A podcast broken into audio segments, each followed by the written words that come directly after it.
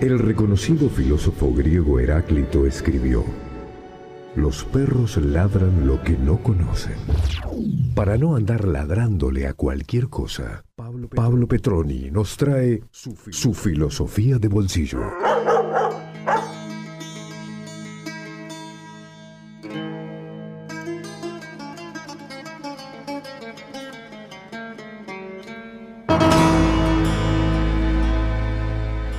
Hablar entonces de la filosofía como el paso del mito al logos implica afirmar que la filosofía nace cuando el pueblo griego comienza a superar una explicación mítica del mundo para buscar una explicación racional. La filosofía es obra de la razón y desde los griegos solamente admitirá como contenido de su reflexión lo que la razón humana puede comprender. Con el nacimiento de la filosofía estamos entonces ante un clima intelectual diferente al anterior, pues para los primeros filósofos el origen y el orden del mundo se constituye en un problema al que se le puede dar una respuesta racional, susceptible de ser debatida en el ágora por los ciudadanos del mismo modo que se debaten otras cuestiones de interés común. Introducción a la filosofía, profesor Ballesteros. Lo voy a saludar del otro lado al profesor Petroni. ¿Cómo anda? Bienvenido a Cuánto es Mucho. ¿Cómo le va Patricio José de la Veña? Un gusto. Bien, bien. Uy, qué difícil esto. Eh, obviamente lo vas a saber explicar mejor vos. Eh, el paso del mito al logos, la filosofía como la entendían los griegos, como la entendemos ahora, eh, ¿me lo traducís al al español neutro, diría un amigo? Sí, cómo no. Antes que nada, Pato Nobleza Obliga, el programa de hoy se lo quiero dedicar a un, a un extraño conocido tuyo, el señor Francisco Marchese. Opa, fuerte. Y a, y a, Germancito, que están ahí en, la administración de, la Escuela Niño Jesús, este, y mientras liquidan los sueldos y hacen sus, sus eh, cuestiones, te escuchan, los acompañas todos los días, así que bueno, un abrazo para, para la banda. Muy bien, para la banda del Año Jesús y del San Ezequiel. Bueno, amigo, eh, contáselo, te, la voy a, fantinizar a la cuestión. Contáselo a la señora que está haciendo la sobremesa en la casa, al tachero que viene en el auto. ¿Cómo, cómo, es esto? De, el paso del mito al logo, de la filosofía de los griegos a la filosofía como la entendemos hoy. Mira, es, es, eh, es apasionante el tema, ¿no? Porque en realidad eh, nosotros tenemos que entender que la filosofía, como vinimos insistiendo hace tiempo, es una creación propia del genio griego. Sí. Pero la filosofía tuvo un momento previo, diríamos prefilosófico, que fue el mito griego. Te pregunto, Pato, como siempre este ejercicio que hacemos juntos filosofía, ¿no? La ah, filosofía se hace conjuntamente. Sí. ¿Qué es para vos el mito. Cuando alguien te dice un mito, ¿vos cómo lo definirías ¿Es, con, viste como cuando preguntábamos en la escuela, ¿es con nota? Sí, nada, nada. Qué bravo. Eh, un mito, eh, una, ay, una construcción social. ¿Qué más? Eh, algo que está en lugar de otra cosa, algo que, que eh, algo a lo que le ponemos nombre para reemplazar otra cosa. Bien. Bueno, lo, positivo de tus eh, reflexiones es que nunca caíste en la concepción que tenemos hoy errónea de que el mito es un bolazo. No. Ah, bueno. Sí, decime. No, capaz que porque estoy un poco viciado de que, de que tuve filosofía en la facultad y, estaba tratando de buscar más entre los libros que entre, que entre la peña con mis amigos. Pero sí, puede ser, también es una realidad que cuando decimos, che, eso es un mito, eh, es algo que no es real. O sea que, eh, no, es, un mito que eh, las mujeres son más sensibles que los hombres. Eso es un mito, ¿cómo decir? Es un bolazo. Claro. Claro, yo tanto en la escuela como en la facu pido siempre que, se, que, las personas se desembaracen de esta idea del mito como volar. Porque el mito, para los griegos, se dice mitos eh, eh, en griego y significa relato, anuncio o mensaje. Ahí va. También significa palabra o discurso. Y la raíz del término mitos tal vez sea el verbo griego nieo, que significa iniciaran los misterios. Ah, o sea, nada que ver a, lo que, a lo que entendemos nosotros por mito. nada que ver, nada que ver. Por eso hay que tener cuidado cómo recibimos las palabras. Como vos podés ver, el mito tiene cierta hermandad con la palabra misterio. Un misterio que la cultura recibe, pero que está cargado de simbolismo, de poesía, de tradición. Claro, ahí va, o sea, ahí puede que se genere la confusión, digamos. De que nosotros en, en, el afán de, de, de, catalogarlo, darle este tinte de misterio, ya de misterio pasó a ser un bolazo, básicamente, es eso. Ahí está el error. Ahí, está el error. Nos fuimos más allá de la raya, digamos. Fuimos más allá de la, raya, eh, como la filosofía indica, pero además nunca es tarde para que, para que la oyente o el oyente sepa que cuando hablamos de mito, hablamos de, de algo cultural, Argentina tiene sus mitos. ¿no? Este, y lo importante, amigo, es que esto, en primer lugar, el mito griego, ahora vamos a ver quién lo, quién lo de alguna manera lo, lo expresó en Grecia, a ver. Tiene que ver con la tradición, ¿no? Con un todo incambiable al que los griegos llamaron tradición. Claro, o sea, estamos hablando de eh, lo que existía antes de que se conozca la filosofía como tal, digamos. ¿eh? Yo hago un poco de eh, rebobino y voy y vengo. el mito es lo que existió antes de que la filosofía tenga el nombre de filosofía y antes de que los griegos sean los, los padres de la filosofía. ¿Es así? Exactamente, momento previo a la filosofía, prefilosófico. Bien, o sea que el mito es previo a eh, a ver, ¿cómo decirlo? En, nuestro, nuestra tríada de filósofos, lo que más conocemos todos, ¿no? Aristóteles, Sócrates y Platón, la, el, mito viene antes de ellos, ¿es así? Bien, bien, bien, exactamente. El mito griego, para ubicarte en la, vos querés una línea histórica. Sí, viste, yo siempre te meto en esa y te hago un quilombo capaz, pero trato de ubicarme. Eh, bien, acordate que al ser antes de Cristo, contamos para atrás. Sí. Entonces, los siglos octavo y séptimo, Pato. La filosofía nace en el siglo sexto antes de Cristo. Entonces el momento previo es son los siglos octavo y séptimo. Mira vos, hasta dónde nos tenemos que ir. Bueno, mira, acá ya tengo a la, monada para la gente que después seguramente lo esté escuchando en Spotify y no va a entender nada de esto. Eh, todo el mundo, lo decíamos ayer con Leila y lo repetimos con vos, eh, los, todos los capítulos de Filosofía de Bolsillo, de Hogar en Orden, de Traficante de Historias, van quedando guardados en Spotify, los buscan, si entran en Spotify, buscan podcast como cuánto es mucho y, ya lo pueden escuchar cuando salen a andar en bici, salen a caminar, a hacer un mandado desde el auto, mientras hacen algo en la compu y no tienen que estar atados al horario del programa. ¿eh? Lo dejamos servido también en bandeja para que no tengan que estar al mediodía por ahí escuchándolo. El que quiere, como muchos que están haciendo ahora y escribiendo al mensajero, se enganchan en vivo. Mirá, lo tengo a Gonzalito Álvarez, Pato querido, siempre prendidos a la radio para seguir aprendiendo del que sabe. Abrazo grande para los dos. Eh, ¿Quién más? Acá, acá dice el amigo Sergio Marioni, también que se engancha. Y tengo más mensajes. El mito y la magia fueron las fuentes de conocimiento de los. Ah, para esta sabe, para, para, para. Para porque acá tengo. Viste, porque viene en un par que te tiran fruta y aparece, aparece alguno que te tira un libro sobre la mesa. El mito y la magia fueron las fuentes de conocimiento de los griegos. Luego reemplazados por el logos. A ver, eh, ay, no tengo el nombre de, esta persona que, nos escribe el 400... Muy bien, que, nos diga el nombre porque la rompió. El 476, bien, tiene un aprobado el 476, que ahí está César escribiendo el nombre, escuchando a mi profesor y amigo Pablito Petroni, el Agustín de Hipona Santafesina, no, pero, vos tenés, acá tenés gente, tenés gente abonada, este Julio Ferreira, claro, tenía toda la muchachada abonada, César, bueno, César era el que mandaba el mensaje que ilustraba eh, la, sanatada que estaba haciendo yo, eh, bueno, alguien que le ponía un poco de conocimiento además de vos a esta charla, ¿no?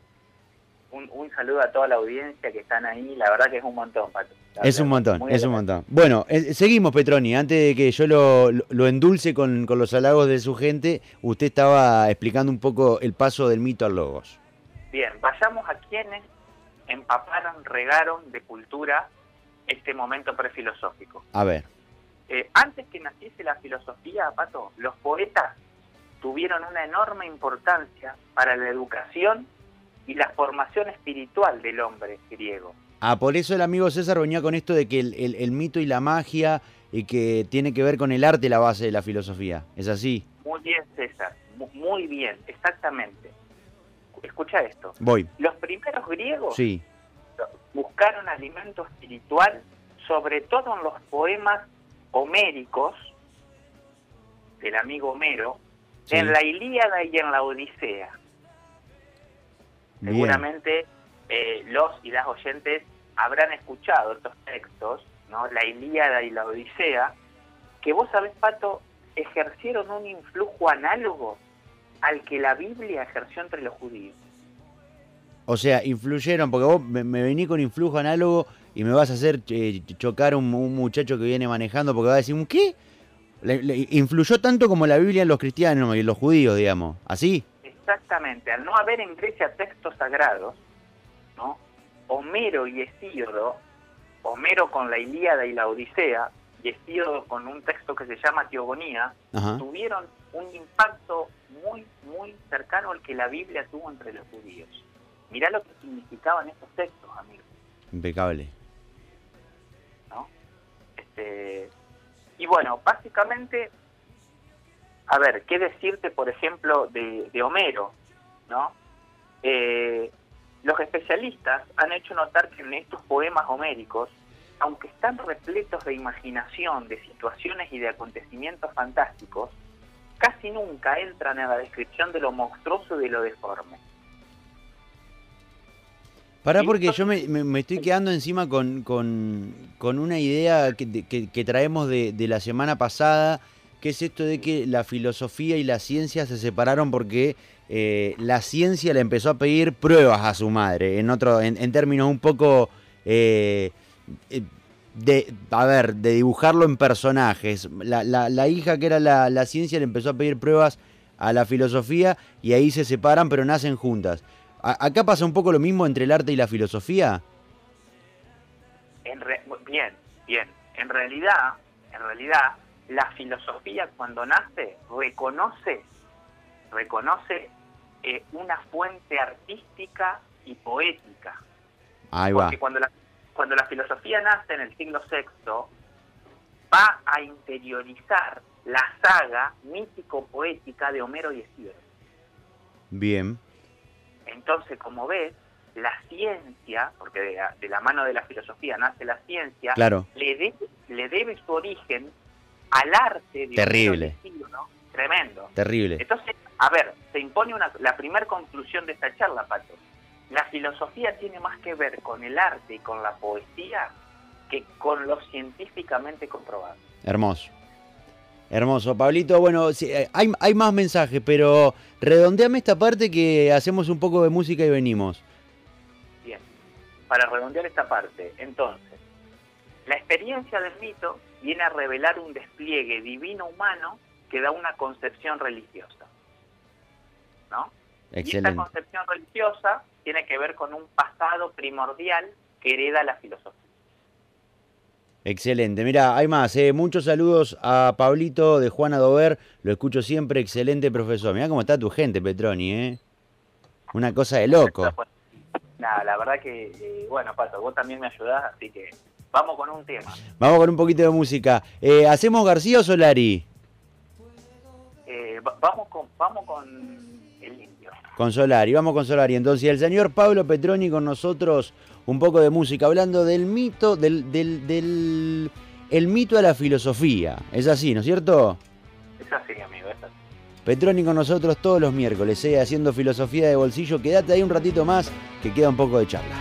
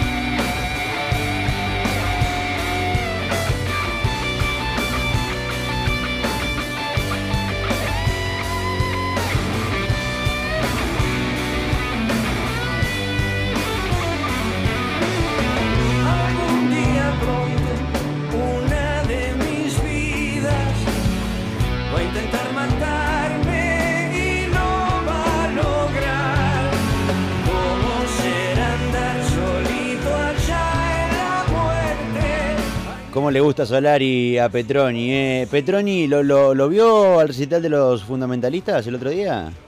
Qué alegrón que nos sacó. lo estuvo siguiendo, lo vio, apareció el viejo, toda una, una, cosa maravillosa. De tragedia, parece. De tragedia, qué tragedia, Solari. Bueno, segunda parte de la edición de hoy de Filosofía de Bolsillo. Eh, lo escucho, lo escuchamos. hay gente escuchándolo del otro lado, no es que lo quiera poner nervioso, Petroni. ¿eh?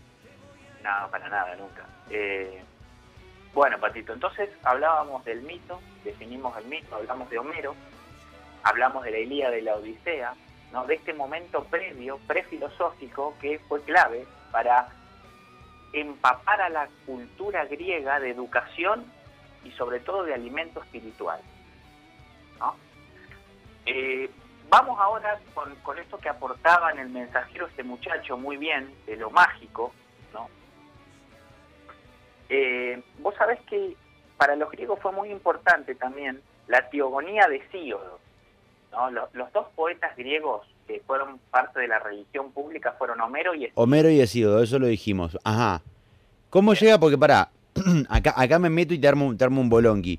Que vos me digas que, que, el arte fue la base de la, de la, filosofía, te banco, te sigo y lo entiendo por lo menos eh, de a ratos, pero que, me digas que la magia, que lo mágico, ¿cómo es esto? O sea, ¿cómo, cómo, que, ¿cómo es que lo mágico tiene que ver con los orígenes de la filosofía también?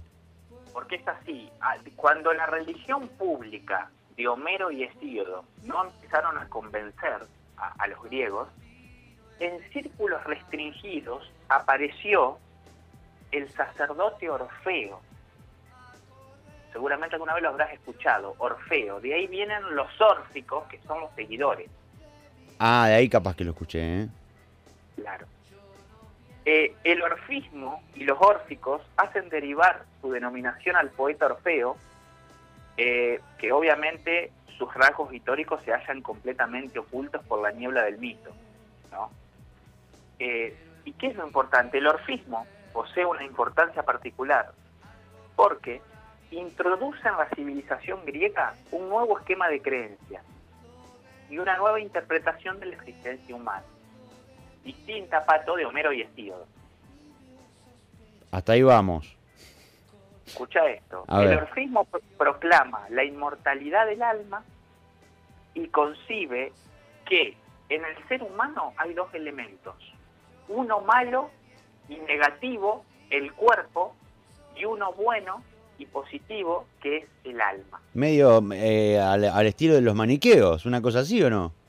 Bueno, ahí está. Acá nace lo que más adelante lo va a enloquecer a Pitágoras, lo que más adelante lo va a enloquecer a Platón y lo que más adelante los maniqueos, Agustín, van a, heredar. Claro. Nace acá.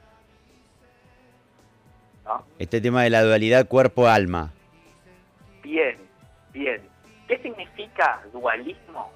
Que en el ser humano hay dos principios separados por una brecha irreconciliable, cuerpo y alma. Uf, me encantó esto de la brecha irreconciliable. Ajá. Entonces, el núcleo de las creencias órficas puede resumirse de este modo. En cada uno y cada una de nosotros se alberga un principio divino, el alma, que cae en un cuerpo debido a una culpa originaria esta alma no solo preexiste al cuerpo, sino que no muere junto con el cuerpo y está destinado a reencarnarse en cuerpos sucesivos. Ah, la pelota. Bueno, acá nace también, nace acá la teoría de la reencarnación también de alguna forma. Ah, los vi muy bien. Con Orfeo aparece la teoría de la reencarnación. ¿Por qué? Estoy despierto hoy, Petroni, no me puede decir que no, ¿eh? Bien. Aparte, vos pensás esto, Pato, creían en premios y castigos después de la Claro. O sea, vos, yo, la gente que no escucha, está purgando algo en esta vida, porque el alma es mandada por los dioses castigada a esta vida. Terrible. Mirá vos, mirá vos.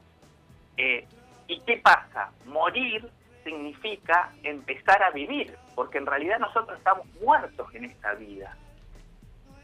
¿Me, me seguís? Sí, sí, ah, bueno, algo muy también después del, del catolicismo, ¿no? Del cristianismo. Esto de la, parte más eh, rica de, la vida viene después de la muerte, o sea, como una esta contradicción, ¿no? Muy bien. Y acá eh, viene lo que me preguntaste vos y lo que sumaba eh, el oyente de, manera muy prolija, ¿no? Para quien se haya purificado, o sea, la vida órfica con sus ritos y sus prácticas es la única que está en condiciones de poner fin al ciclo de la reencarnación. O sea, los tipos practicaban ritos mágicos de purificación. Terrible. Pero no llegó, no, llegó hasta nosotros que hacían. Imagínate qué hacían. O sea, a mí esto me vuela a la cabeza. O sea, los tipos hacían, practicaban ritos mágicos, pero no llegó hasta nosotros qué prácticas hacían. Este, bueno, digo, a ver, no, no, llegó hasta, hasta cierto punto. Hay algunos que capaz que, que todavía, hay gente todavía que está con, con el tema de los, de las, que son, ¿cómo se llama? No sé si es odinistas, sobre los que creen en el dios Odín, las religiones nórdicas. Eh, seguramente capaz que alguno encontrás que todavía te, te persigue estas creencias griegas. Sí, la verdad que, o sea, queda todo hundido en la niebla del mito, pero sinceramente a mí me apasiona eh, sobre todo por esto, ¿no? Porque se preocupaban mucho por los destinos de ultratumba. Vos pensás, Pato, que si haces las cosas mal acá, andás a ver en qué te reencarnás. Claro, claro, después te toca. Es muy importante, claro. Andás a ver qué te toca después. Eh, lo, lo, importante, amigo, es esto. Entonces, pasando en limpio. La pregunta por el principio de todo lo existente, primero es poética, mítica, y luego va tomando una tonalidad filosófica. ¿Y en qué, en qué momento se produce la transformación así como... Eh, yo soy muy exigente con esto, pero eh, la, transformación definitiva, porque capaz que vos me decís, no hubo un momento determinado en el que se, se pasó del mito al logos, ¿o sí? Eh, buena pregunta, muy fina. En realidad, no es que uno dice tal día, el tal horario hubo el de tránsito, sino que como que se fue mancomunando. Ajá, pero ¿y, y, cómo, cómo fue ese...? Ahí va, dale. Te explico. Hay tres características claves. Tres características. Primero, la, la magnífica situación geográfica de Grecia que la convierte en puente entre Oriente y Occidente. Claro. ¿No? Eh, esta situación privilegiada posibilitó los progresos en la navegación, entonces se dio el auge del comercio y el diálogo entre las culturas.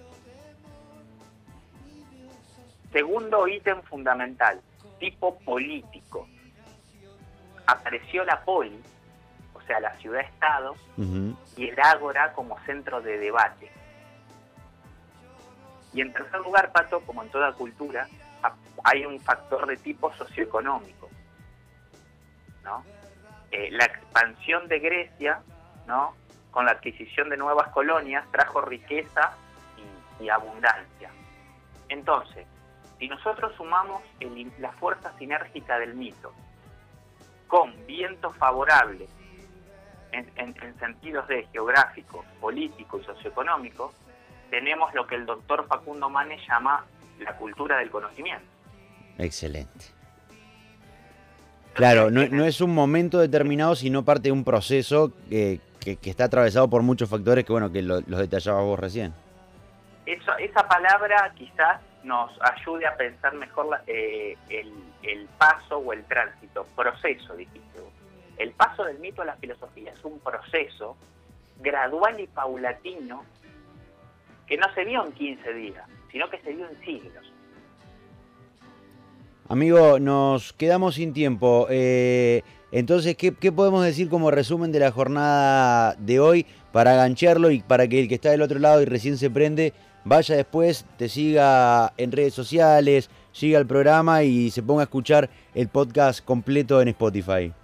Cómo no, eh, bueno, eh, hoy hablamos de el tránsito del mito a la filosofía y la pregunta por el arjé, por el principio, por el origen de todo el universo, primero fue poética, mítica, de la mano de los eh, sacerdotes y poetas Homero y Hesíodo, y luego Orfeo, y posteriormente fue filosófica con Tales de Mileto, que fue el primer filósofo que apareció, que ya hablaremos de él, pero esto, no nos quedamos con esto. La pregunta por el principio primero fue poética, artística, y después recién filosófico.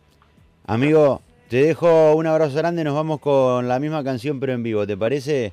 Con García.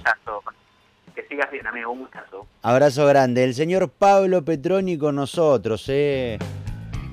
Todos los miércoles haciendo filosofía de bolsillo. Hoy hablando del paso del mito al logos. Miércoles que viene seguramente con algún otro tema, ¿eh?